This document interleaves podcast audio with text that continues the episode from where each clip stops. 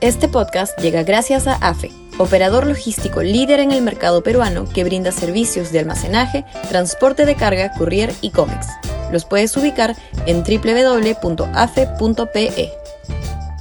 Y también gracias a Universidad Católica, número 1 en Perú y 12 en Latinoamérica, según el ranking mundial QS 2023.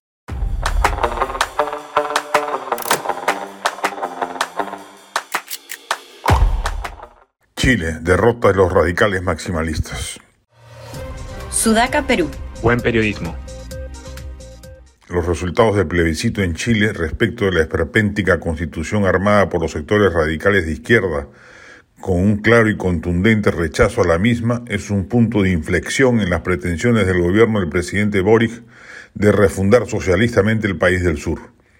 Eso ya no será posible si Boric, como ha anunciado, conocido el resultado, va a ser suya la voz del pueblo expresada ayer, más del 60% rechazado el texto propuesto. La centroderecha y la centroizquierda chilena se unieron para frenar el despropósito planteado por la Convención Constituyente.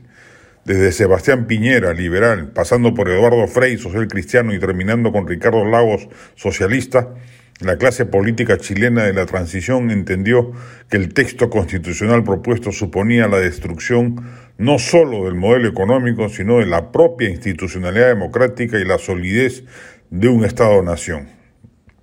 No ha triunfado el statu quo, eso que quede claro. Hay consenso respecto de la necesidad de impulsar cambios a la Constitución de 1980 Recordemos que el 25 de octubre del 2020 el 78,3% de los chilenos dijo en las urnas que sí quería una nueva constitución, pero estos deberán encauzarse por los senderos de la sensatez y la concordia. Ese es el gran desafío político de los chilenos y ojalá un político novato como Boric sepa aquilatarlo en su justa dimensión. Chile no quiere ser refundado aviesamente, sino mejorar el proceso social vivido durante todo el momento de transición post-Pinochet. Lo ocurrido en Chile era observado con mucha atención por los políticos de la región. Un triunfo del apruebo hubiera generado un parteaguas y un estímulo a posturas maximalistas de la izquierda regional ya vimos anoche un impertinente tuit del mandatario colombiano Gustavo Petro señalando que el resultado suponía la resurrección de Pinochet, faltándole el respeto a la inmensa mayoría de chilenos. Le salió el tiro por la culata. La confección arbitraria de una convención inclinada artificiosamente hacia la izquierda no le sirvió a los radicales chilenos para imponerla a la mayoría del pueblo que ayer le ha dado un cachetazo a esa pretensión radical deberá servir de gran lección también a la derecha y centros de la región para que aprendan que si hacen política en serio y sin remilgos tontos, cuentan con el pueblo a su favor. Ha sido la derecha quisquillosa y acomplejada la que le ha abierto la puerta a las izquierdas en la región.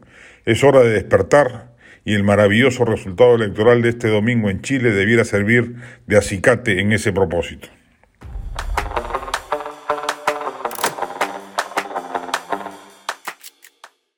Este podcast llegó gracias a AFE, operador logístico líder en el mercado peruano que brinda servicios de almacenaje, transporte de carga, courier y cómics. Los puedes ubicar en www.afe.pe.